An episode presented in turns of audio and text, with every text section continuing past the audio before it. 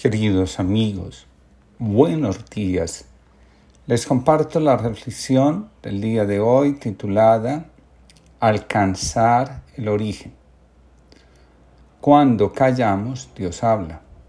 El corazón que ama, cuando contempla, permite que el amado se haga presente, llenando todo, dando sentido a todo, abarcando todo.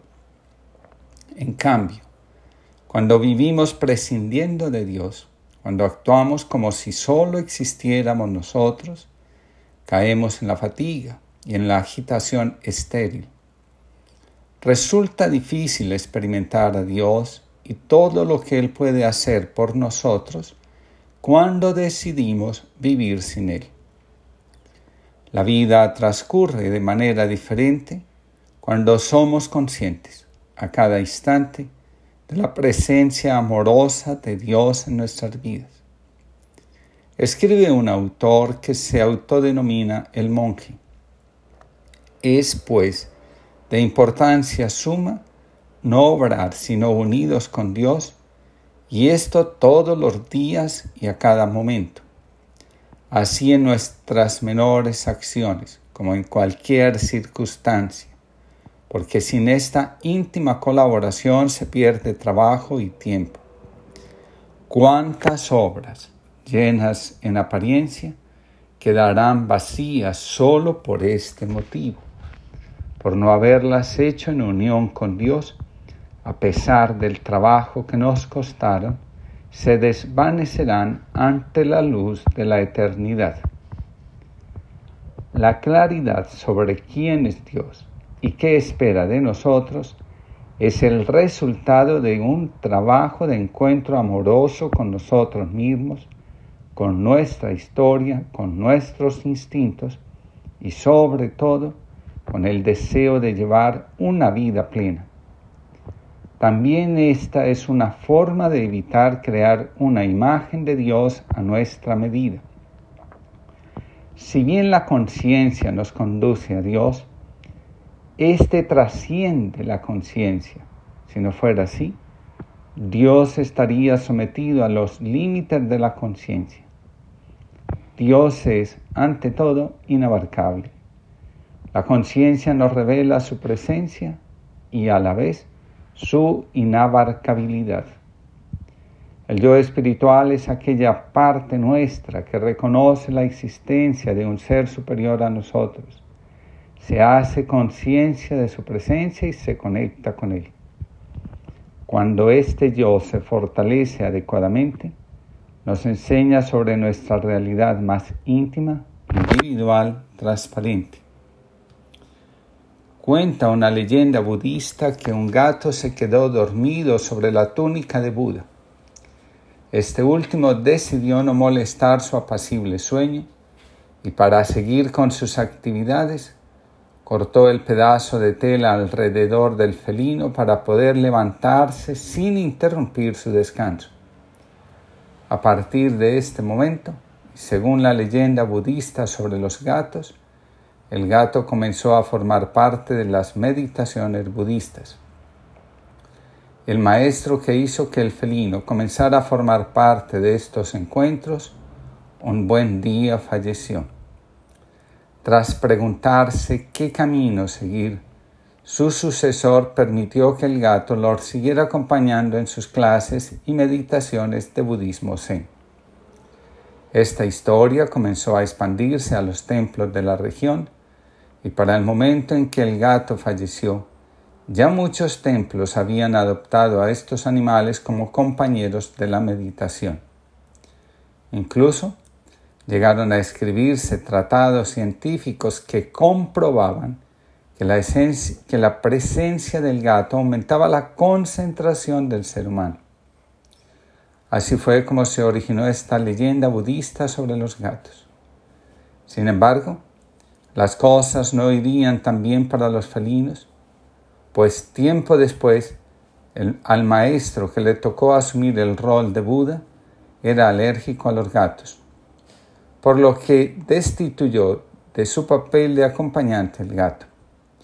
Fue en este periodo que comenzó a hacerse popular los tratados que hablaban de la importancia del budismo zen sin necesidad de contar con un gato en las meditaciones.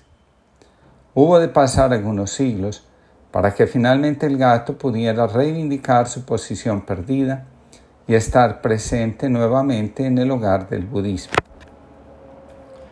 El yo espiritual está ligado al reconocimiento del ser divino que habita en nosotros. El ser humano puede encontrar a Dios, nos enseña San Agustín, en aquel punto donde el espíritu y la mente abandonan todas las proyecciones. Cuando el espíritu puede obrar, porque se ha hecho el trabajo interior de reconciliación consigo mismo, descubre su conexión íntima con la vida. En esto consiste, nos enseña la tradición espiritual cristiana, la auténtica espiritualidad. Allí donde el tiempo, el recuerdo y la vida cobran autonomía, todas las cosas se relativizan y lo que nos ataba pierde su fuerza y podemos ir hacia aquel que nos espera en la soledad, que se crea cuando se abandona lo que no nos deja ser. El espíritu alcanza su origen cuando a través de la memoria recorre los tiempos vividos y en lugar de conectar con el dolor, lo hace con la misericordia. Aquella fuerza capaz de rescatarnos del abismo y de iluminar nuestras oscuridades. La divinidad está en la memoria, no como un objeto situado en un lugar, sino como aquella fuerza que nos remite, una y otra vez, al objeto único de nuestro amor. Dice San Agustín, donde te hallé para conocerte, sino en ti sobre mí. La conciencia de Dios revela la intención de éste sobre el mundo y nuestro papel en la realización de dicha intención. El santo de, de Hipona insiste mucho que la relación con Dios revela cuál es la auténtica referencia sobre la cual podemos ser nosotros mismos. En el camino hacia Dios, el yo espiritual. El alma y el corazón pueden errar, no solo una, sino muchas veces. Permitir que Dios entre en la vida, se convierta en el fundamento y sentido de la misma, es una tarea compleja y a veces complicada. En primer lugar, porque el alma está llamada a desprenderse de los recuerdos que la atan al pasado, al dolor, al fracaso, al pecado. En segundo lugar, el corazón tiene ante sí el reto de abandonar los falsos dioses que se ha erigido como objeto de amor y razón de ser de sus comportamientos, actitudes y decisiones. Finalmente, el yo espiritual tiene la compleja tarea de desprenderse de las máscaras que eligió ponerse para alcanzar aprobación, aceptación y validación en el entorno. La humildad como disposición central es la fuerza mayor que permite reconocer que en Dios somos todo, lo podemos todo, lo alcanzamos todo. En silencio, en lo escondido, se pelean las batallas más encarnizadas contra el espejo interior, me reprocha sueños imposibles, afectos de piedra, proyectos sin fecha, contra el mundo, que tantas veces me descoloca, exige de más o de menos, me provoca o seduce, me envuelve y aturde. Contra ti, Señor de lo escondido, palabra callada, promesa sin hora, presencia velada, distante cercanía que tan pronto brillas como, como te me ocultas. En el silencio, en lo escondido, peleamos tú y yo, abrazo partido, a puro misterio, a corazón abierto. Toda la vida es este combate. José María Rodríguez, Hola y sola. Para todos y cada uno de ustedes, un deseo de bienestar y plenitud.